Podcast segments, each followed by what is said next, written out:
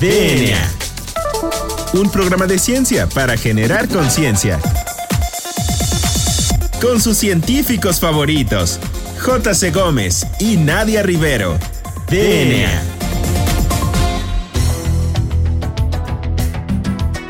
Bienvenidos a DNA. En esta ocasión estamos en un programa muy especial. Yo soy el doctor Carlos Berjan y me acompaña la doctora Nadia Rivero como cada jueves. Y en esta ocasión tenemos a un invitado súper especial que no solo es un científico, sino que aparte es alguien súper importante ahorita en la parte de, eh, sobre todo de medio ambiente y recursos naturales. Nadia, ¿por qué no lo presentas? Así es, Juan Carlos. Pues el día de hoy tenemos a nada más y a nada menos que al secretario del Medio Ambiente y Recursos Naturales, doctor Víctor Manuel Toledo Mansur, quien es pues multipremiado y muy reconocido. Hay que mencionar que, bueno, el doctor Toledo posee un currículum sobresaliente, muy extenso, del cual me gustaría destacar su carrera como investigador en ecología en la Universidad Nacional Autónoma de México desde hace cinco décadas. Ha sido profesor visitante de diversas universidades, tanto nacionales como internacionales. Tiene más de 200 eh, trabajos publicados en investigación y divulgación. Actualmente es articulista de los periódicos La Jornada y Regeneración, que son dos periódicos mexicanos muy importantes. Es creador de una nueva área llamada etnoecología, de la cual nos va a platicar un poquito durante la entrevista, y tiene múltiples estudios interdisciplinarios que están dirigidos hacia la diversidad biocultural, la sustentabilidad, el metabolismo socioambiental, la agroecología y la ecología política. Y aquí cabe destacar que el mayo de 2019 fue nombrado titular de la Secretaría del Medio Ambiente y Recursos Naturales, mejor conocida como Semarnat, por el presidente de México, licenciado Andrés Manuel López Obrador. Entonces, le damos la bienvenida al doctor Toledo Mansur. Muchísimas gracias por aceptar nuestra invitación. Doctor, ¿cómo se encuentra? ¿Qué tal? No, no, al contrario, este, con mucho gusto eh, participando en, en todos estos programas científicos, este, con muchísimo gusto, ¿eh? Muchas gracias por la invitación, sí. Bueno, pues muchísimas gracias este, nuevamente reiteradas por aceptar. Y pues, ¿qué le parece si comenzamos la entrevista? ¿Cuáles son las funciones para el público en general de eh, la Semarnat y eh, sus tareas, así en, a grosso modo? La Semarnat, que ya lleva más de casi tres décadas, digamos, de, de, existir, que surgió justamente en una época en la que todos los gobiernos de los países empezaban a abrir sus ministerios ambientales. Eh, la Semarnat se encarga prácticamente del cuidado de la vida, y digamos definiéndolo de manera muy general, de la vida en nuestro país. Y eso significa pues el cuidado de la biodiversidad, de los bosques, las selvas, las cuencas, los manantiales, las costas, pero también el aire de las ciudades y por supuesto el clima. Eh, dentro de la Semarnat está, fíjense ustedes, el Sistema Meteorológico Nacional. Que es una institución que lleva 140 años de antigüedad, ¿no? Está uh -huh. con nosotros todo el tema del clima, de la predicción del clima y finalmente el uso adecuado de los hidrocarburos, que fue, este es porque tenemos una nueva dependencia que se llama la ASEA, es una agencia que se dedica a cuidar desde el punto de vista ambiental, el buen uso de los hidrocarburos, es decir, desde cómo se origina el petróleo, el gas, hasta... Eh, actualmente tenemos 21.599 empleados y empleadas, ¿no? Uh -huh. eh, de los cuales más de 16.000 están trabajando en el campo, en los lugares más remotos, como son las áreas naturales protegidas, o por parte de la Profepa, que es la Procuraduría de Protección del Ambiente, revisando muchas cosas, ¿no? Ese es así en síntesis lo que la semana hace. Muy bien, doctor. Y bueno, eh, ahorita que está mencionando este de cómo aprovechar responsablemente los recursos en el país, ¿cuáles son las estrategias que está empleando la Semarnat para aprovechar de esta manera los recursos naturales de México? Yo tengo apenas un poco más de un año y lo que uh, efectivamente le hacía falta a la Semarnat era, era una estrategia, efectivamente, ¿no? Uh -huh. Una política ambiental. La política ambiental eh, nuestra está sustentada en dos bases fundamentales. La primera eh, es que todas las decisiones eh, se deben tomar a partir de información científica de alta calidad. Eh, en segundo lugar, que todo está, digamos, siempre marcado por el diálogo con los sectores sociales. Aquí me refiero a, pues, desde las empresas, las organizaciones ambientalistas, eh, los pueblos y comunidades, siempre mantenemos una política de diálogo permanente y pues fíjense, en este periodo ya hemos tenido relación con 1.500 organizaciones de todo tipo y bueno, nos pasamos atendiendo conflictos ambientales de todo tipo, etcétera, ¿no? Entonces, esto es Pero efectivamente la estrategia general es la de una transición, ah, que estamos llamando transición ambiental, en seis dimensiones. Lo que tiene que ver con los alimentos, producción de alimentos sanos, con el tema del agua. Entonces, eh, el segundo tema es el tema del agua, donde se busca hacer un uso equitativo, democrático del agua el tercer tema es la energía, donde buscamos la transición de energías fósiles a energías renovables. El tema también de la conservación, que es muy importante, buscar la conservación biocultural, pues ciudades e industrias y finalmente la educación ambiental. Doctor, y eh, hablando de esto de, aprovechar los recursos, ¿qué es eso para nuestro auditorio que no, no conoce mucho y que se repite mucho en las noticias? ¿Qué es eso de sustentabilidad? Para decirlo así de manera lo más general, porque hay muchísima controversia y mucha discusión científica sobre, sobre este término, que además hay términos paralelos como desarrollo sustentable o sociedad sustentable.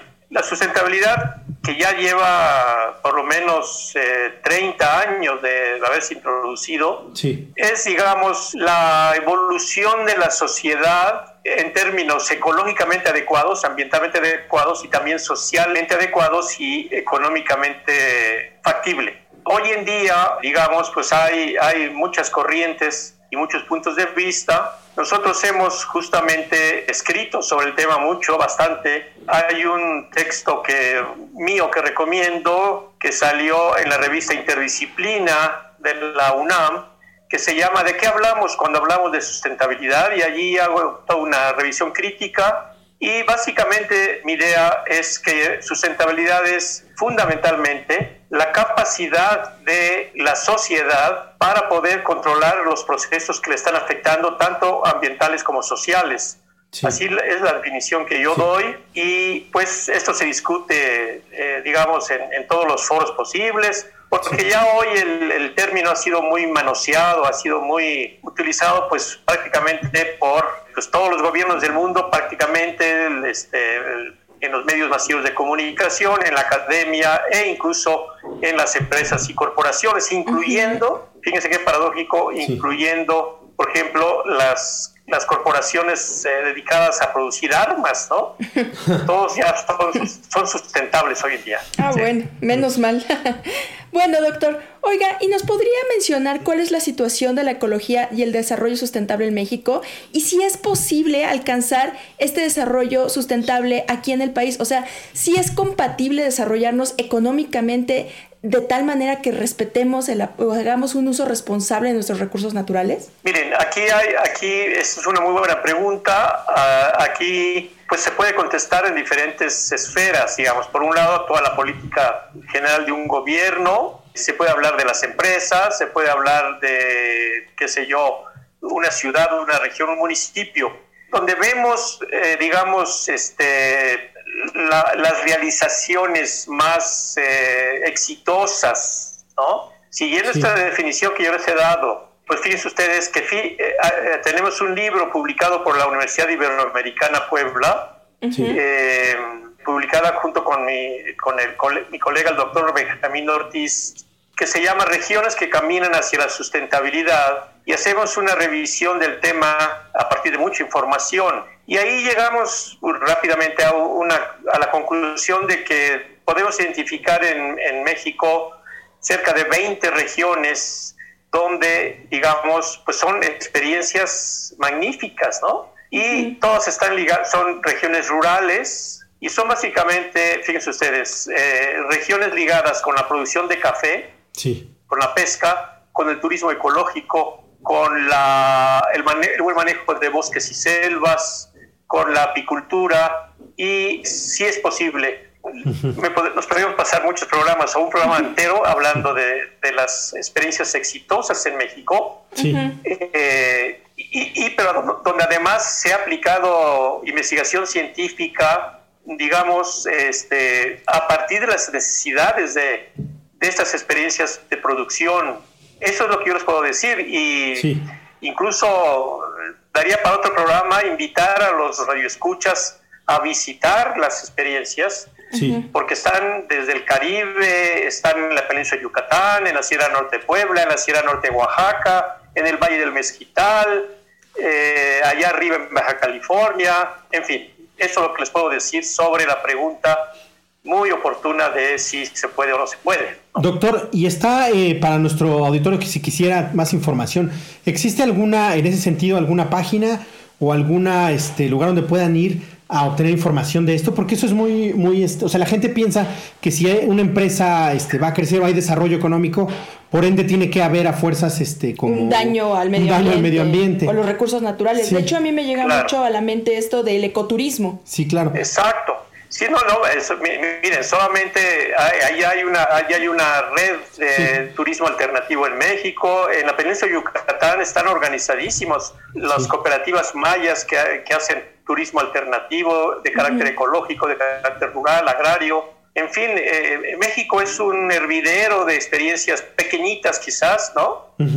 Pero bueno, tenemos la experiencia de la cooperativa Tosepan en Sierra Norte de Puebla, que nada, nada más y nada menos pues agrupa a más de 36 mil familias, ¿verdad? Sí. Y, digamos que se puede visitar eh, perfectamente.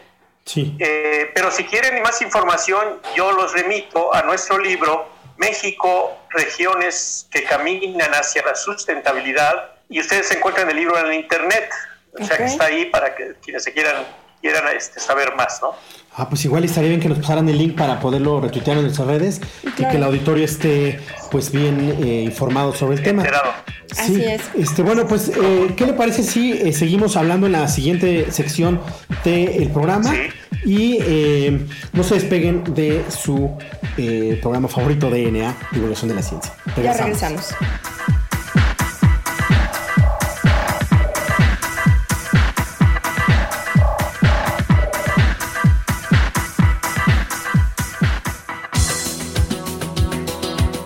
En menos de lo que tus genes se traducen a proteínas.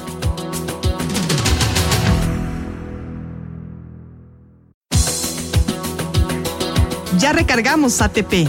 Continuamos.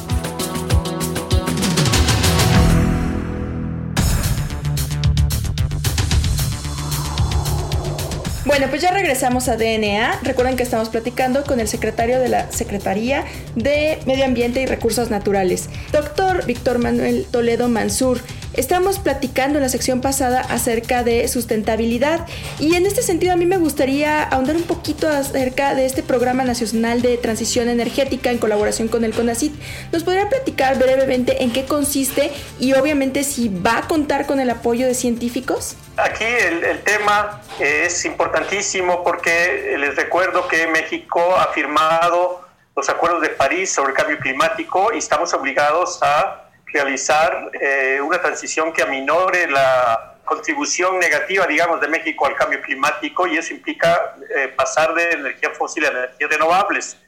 Aquí efectivamente estamos trabajando con el equipo de CONACYT del mismo tema, pero también con la Secretaría de Energía, la CENER, y justamente, por supuesto, están participando científicos. En el caso de tanto de CONACYT como el nuestro, creo que hemos logrado poner en comunicación, casi les podría decir que a los 10 expertos en México sobre el tema de energías renovables, de la UNAM, de la UAM, del Politécnico, y estamos este, trabajando justamente en la preparación de toda una estrategia de transición. Me gustaría preguntarle, doctor, ¿cómo fue su transición de investigador, de científico, que con, con mucho reconocimiento, a secretario de la Semarnat, porque, bueno, muchos han dicho que a veces los científicos no somos muy útiles para la parte política, pero bueno, creo que este, se está viendo ahorita que, no es el caso, y bueno, más ahorita con la situación, inclusive hasta del COVID, ¿no? Entonces, ¿cuál fue su experiencia de eh, transición de investigador a secretario de la Semarnat? Les voy a confesar, más que una transición, fue un salto muy abrupto porque estaba yo tranquilamente y, me, y recibí la invitación directa del presidente a, ocuparme de la Secretaría. Ahora, eh, ustedes deben saber que yo eh, siempre no solamente he sido científico, yo también he sido un militante del ambientalismo y también de una ciencia con conciencia, de una ciencia crítica. Y para ello formamos la Unión de Científicos Comprometidos con la Sociedad, que hoy somos más de 90 o 100 investigadores, incluyendo la directora del CONACYT, la doctora Elena Álvarez Bulla, que formamos un grupo muy crítico, digamos, hacia el papel de la ciencia. Y pues eso también atrajo seguramente el, interés del presidente. Y yo efectivamente hoy identifico, eh, digamos, los tres roles eh, ¿no? El papel que uno tiene como científico, como militante del ambientalismo, como luchador social ambiental y ahora como funcionario. La diferencia entre los dos primeros y el tercero es que los dos primeros prácticamente podemos soñar libremente todo lo que estamos deseando. En el caso del, funcionario ya no, porque aquí tenemos que justamente situarnos en la realidad. Es como estar en, la, en, las, tribunas de una plaza de toros o estar ya abajo con los toros, ¿verdad? Sí, claro. Esa es la gran diferencia. Y la política, eh, eh, miren ustedes, es el arte de eh, lograr lo más que se pueda y perder lo menos, pero siempre en, la medida de lo posible. Y aquí el punto es efectivamente mantener los ideales y las utopías que uno plantea como científico y como militante, no traicionarlas, digamos, cuando uno está en, en, la política, ¿no? Pero eso es así, resumidas cuentas, eh, esto que no fue una transición, sino que fue un cambio muy, muy abrupto, ¿no? Doctor, ¿y cuál sería su mensaje? Eh, hoy en día es difícil para muchos doctores eh, que están saliendo de recién egresados o inclusive para muchos biólogos nuevos, pues es difícil eh, conseguir inclusive trabajo porque pues es este, la situación, bueno, es apremiante, sobre todo para en la parte científica. ¿Cuál sería el mensaje que le daría usted a las nuevas generaciones, tanto de científicos posgraduados como de licenciados, en la parte de dedicarse a, a ecología y dedicarse a sustentabilidad? Cuando nosotros iniciamos, nos iniciamos en, en, todo esto, que apenas comenzaba, cuando yo empecé a ser biólogo, le preguntaban, ¿y eso, con qué se come? ¿no? Porque no, nadie sabía que era un biólogo o una bióloga. Afortunadamente, pues a mí me tocó, pues, eh, digamos, eh, iniciar muchísimas cosas en el país. Bueno, éramos unos cuantos, ahora son miles y miles, hay el Colegio de Biólogos, etcétera, con el cual estamos en contacto, por cierto, etcétera, etcétera bueno, pues es que nada, nada más y nada menos, como ustedes seguramente lo saben, pues somos el quinto país biológicamente más rico del mundo, pero también, eh, digamos, eh, somos un país con una historia maravillosa, con una cultura eh, muy diversa, y por eso nosotros hemos impulsado mucho la idea de lo biocultural, de que no es posible separar la riqueza biológica de la riqueza cultural, que son los pueblos indígenas. Allí hay una cantidad de trabajo inmenso, ¿no? Y pues eh, efectivamente, aunque la situación es muy difícil, y hablando justamente de las experiencias exitosas en sustentabilidad, pues simplemente eh, los nuevos profesionistas de la biología, pues yo les recomiendo mucho tener esta visión de lo biocultural y ligarse con las experiencias muy concretas que hay en todo el país y donde puede, digamos, su trabajo tener un enorme valor.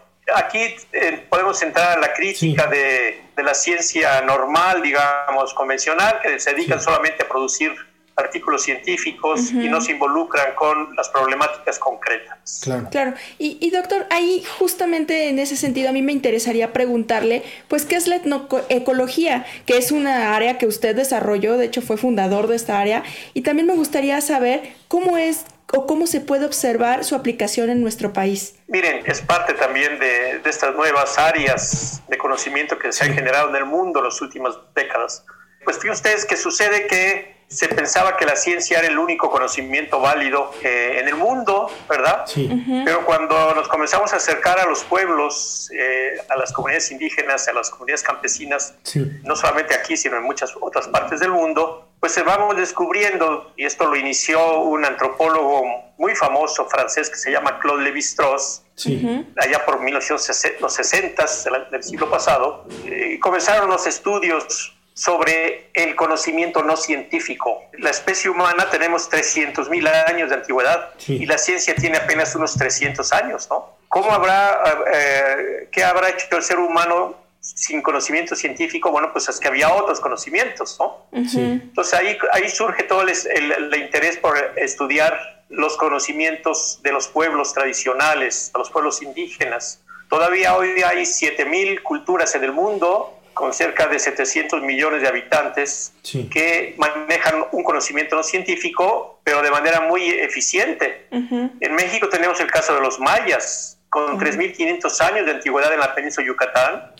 Y los mayas tienen nombres para el 80 el 90% de las plantas tienen nombre en maya, tienen uso en maya, conocen suelos, climas, eh, fauna, eh, etcétera, etcétera, y de ahí es por, porque los explicamos que estén ahí todavía presentes. Entonces la ecología es finalmente el área dedicada a develar las sabidurías tradicionales que son diferentes al conocimiento científico y que, digamos, la estructura de, esta sabiduría, entonces todos nuestros trabajos teóricos han revelado una estructura de la sabiduría tradicional y ese es el aporte que hemos hecho fundamentalmente. ¿no? Pues muy interesante, doctor. Híjole, lamentablemente se nos acaba el tiempo. Quisiéramos estar hable y hable, pero está usted invitado si quiere eh, que hagamos algún programa en especial o si quiere recomendarnos a cualquier otro eh, investigador de la Semarnat.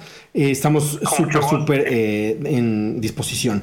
Entonces, bueno, nos acercamos a la última sección del programa, donde pedimos que nos dan alguna recomendación de algún libro. Usted ya nos dio algunas, pero bueno, si tiene alguna otra recomendación de algún libro, algún documental o alguna página web relacionada con el tema para que el auditorio no especializado se pueda enterar y sus medios de contacto para que este, si alguien quiere contactar y saber más del tema, que bueno, sabemos que está como figura pública, pero bueno, sería interesante también tenerlos. Sí, miren, desde el punto de vista institucional de la institución, es muy sencillo. Ustedes ponen en su computadora, en las redes sociales, ponen Semarnat.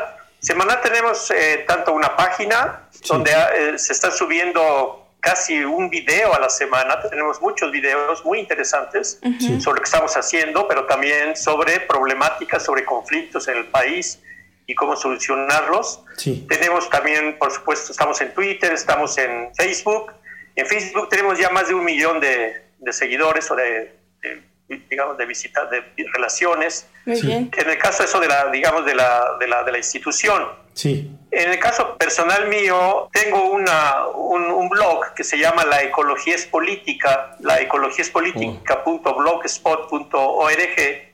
donde eh, desde hace ya varios años este, estoy eh, recurrentemente subiendo información, mucho en relación a mis artículos que publico en la jornada cada 15 días. Sí. Y pues en términos de, de publicaciones, pues me gustaría mucho que leyeran mi último libro, salió apenas en, noviembre del año pasado, se llama Los Civilicionarios. Ah, Los Civilicionarios eh, es una crítica al mundo moderno desde la ecología política sí. y está publicado por Juan Pablo Editores, lo pueden encontrar en las principales librerías. Y ahí está sintetizado todo mi pensamiento de los últimos años, digamos, ¿no?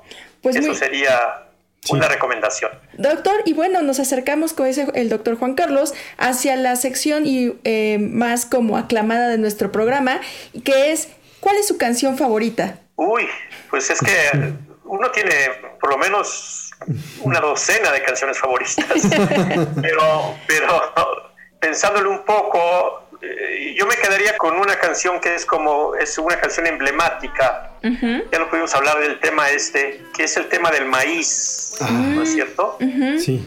El tema del maíz, porque miren, somos el pueblo del maíz, Sí. Sí, sí. Nosotros estamos hechos de maíz, el maíz eh, viene desde hace 7000 años y toda la diversidad cultural del México, que son más de 56 culturas, hablando más de 200 lenguas en México, todas provienen de la domesticación del maíz. O sea, el, maíz nos, también nos, nos, eh, civilizó, digamos, ¿no?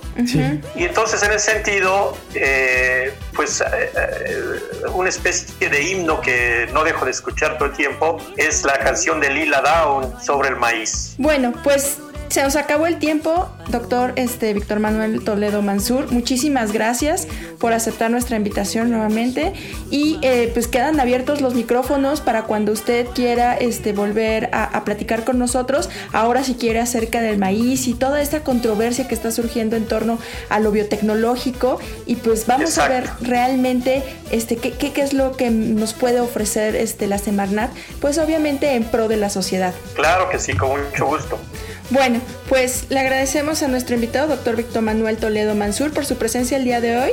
Y también agradecemos a nuestro productor Hernán Nájera. Recuerden seguirnos en Instagram como arroba DNAImer y en Twitter como ImerDNA. En Facebook también nos encuentran como ScienceOx. No olviden usar el hashtag Hablemos de Ciencia y si es ciencia no es despilfarro para contactarnos. Yo soy la doctora Nadia Rivero. Y yo soy el doctor Carlos Berjan. Esto fue DNA. Hasta la próxima.